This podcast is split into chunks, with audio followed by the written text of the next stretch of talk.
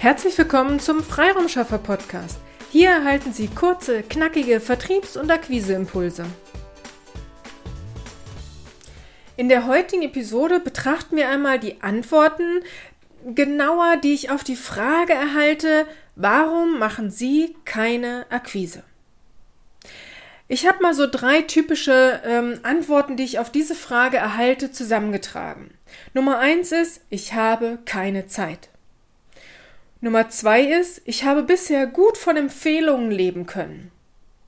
Nummer drei, ich habe schon vieles ausprobiert, aber es hatte alles keinen Erfolg.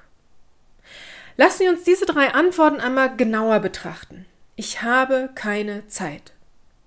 Es ist echt nicht leicht, parallel zu laufenden Projekten auch noch Zeit für die eigene Akquise zu finden. Eine Idee kann es sein, dass Sie die Akquise oder einen Teil der Akquise auslagern. Aber schlussendlich geht es ja um Ihre Leistung. Daher werden Sie im Laufe des Akquiseweges auch involviert werden. Und Sie müssen sich Zeit für die Akquise nehmen. Ich empfehle meinen Kunden, sich feste Zeitblöcke im Terminkalender einzuplanen. Wenn Sie ehrlich zu sich selbst sind, können Sie ja auch für jeden anderen Termin Zeit einplanen. Also sollte es doch auch möglich sein, die Zeiten für die eigene Akquise einzuplanen.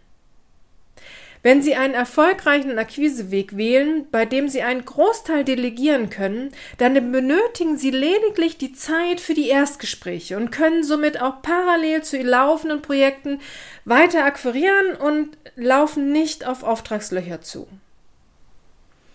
Schauen wir auf Antwort 2. Ich habe bisher gut von Empfehlungen leben können. Die Königsdisziplin. Herzlichen Glückwunsch. Wenn Ihnen dies bisher gelungen ist, auf eine Empfehlung zu reagieren und dann ein Erstgespräch zu führen, ist natürlich ein einfacher und hervorragender Einstieg in eine neue Zusammenarbeit.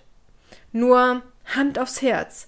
Funktioniert dies immer noch so gut? Also reichen die Empfehlungen aus, um Ihre Auftragsbücher regelmäßig zu füllen? Oder sollten Sie doch einmal nach einem anderen Akquiseweg Ausschau halten? Kommen wir zur Antwort 3. Ich habe schon alles ausprobiert, aber es hatte alles keinen Erfolg.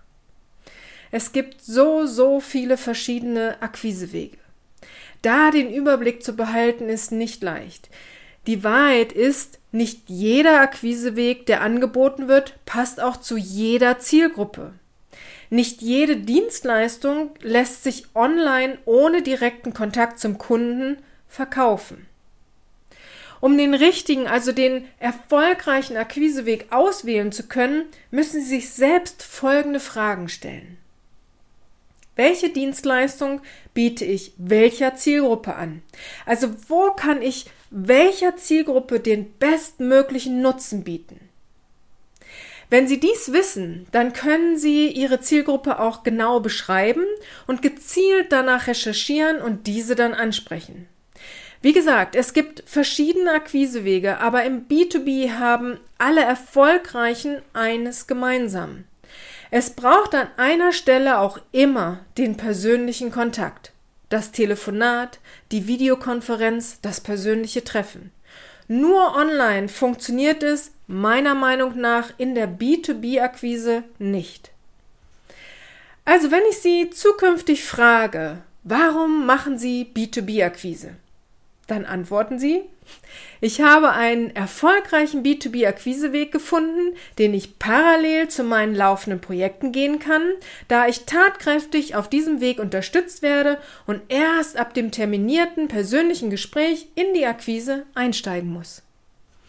Sie möchten wissen, wie genau ein solcher Akquiseweg ausschauen kann? Dann rufen Sie einfach an oder schicken Sie uns eine E-Mail an willkommen at ihre-freiraumschaffer.de. In einem kostenlosen Telefonat überlegen wir, welche Marketingstrategie für Sie die passende und somit dann auch die erfolgreiche ist. Wir freuen uns auf Ihre E-Mail, Ihren Anruf. Wir freuen uns darauf, Sie kennenzulernen. Nun wünsche ich Ihnen aber erst einmal alles, alles Liebe und alles, alles Gute. Ihre Petra Sierks. Vielen Dank, dass Sie heute mit dabei waren. Wenn Ihnen diese Episode gefallen hat, freuen wir uns, wenn Sie unseren Podcast weiterempfehlen oder einzelne Episoden weiterleiten. Vielen lieben Dank. Wir möchten Sie aber auch gern dazu einladen, wenn Sie Ideen, aber auch Kritik haben, zögern Sie nicht, uns dies mitzuteilen, denn wir machen diesen Podcast für Sie. Wir freuen uns auf Ihr Feedback, Ihre Bewertung bei iTunes und vor allem, wenn Sie unseren Podcast abonnieren und bei der nächsten Episode wieder mit dabei sind. Bis dahin, Ihre Freiraumschaffer.